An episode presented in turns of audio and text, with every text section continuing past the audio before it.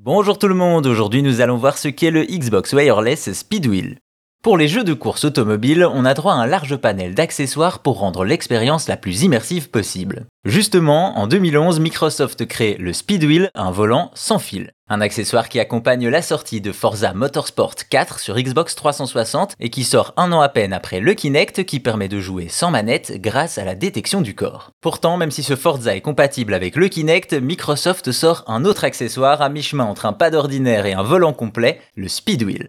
Déjà visuellement, il faut avouer que l'objet ne passe pas inaperçu. Noir et en forme de U avec le bouton Xbox au milieu, ce qui ressemble étrangement aux commandes d'un avion. Quoi qu'il en soit, l'ensemble reprend le design d'un pad Xbox 360 avec d'un côté les boutons classiques, de l'autre une croix directionnelle, et si on a gardé une gâchette de chaque côté, on a perdu les sticks analogiques. Bien entendu, comme son nom l'indique, on joue sans fil et on synchronise comme une manette classique, et une fois dans un jeu de course, il reconnaît les mouvements de rotation. Et oui, du motion gaming, on oriente le volant à gauche ou à droite pour tourner, alors que les différents boutons servent à changer les vitesses, accélérer ou freiner. Également, deux anneaux verts aux extrémités s'illuminent en fonction de la vitesse et en cas de collision.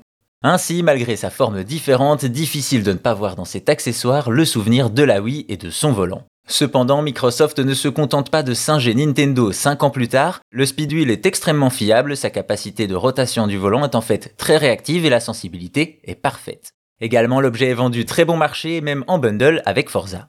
Néanmoins, ce wireless speedwheel a quelques défauts. Déjà, il ne reconnaît pas les mouvements vers l'avant ou vers l'arrière et il est donc inutilisable avec les FPS ou les simulations de vol, ce qui est vraiment dommage. Aussi, la capacité de mouvement est beaucoup plus limitée que sur un volant plus coûteux, ce qui enlève au réalisme.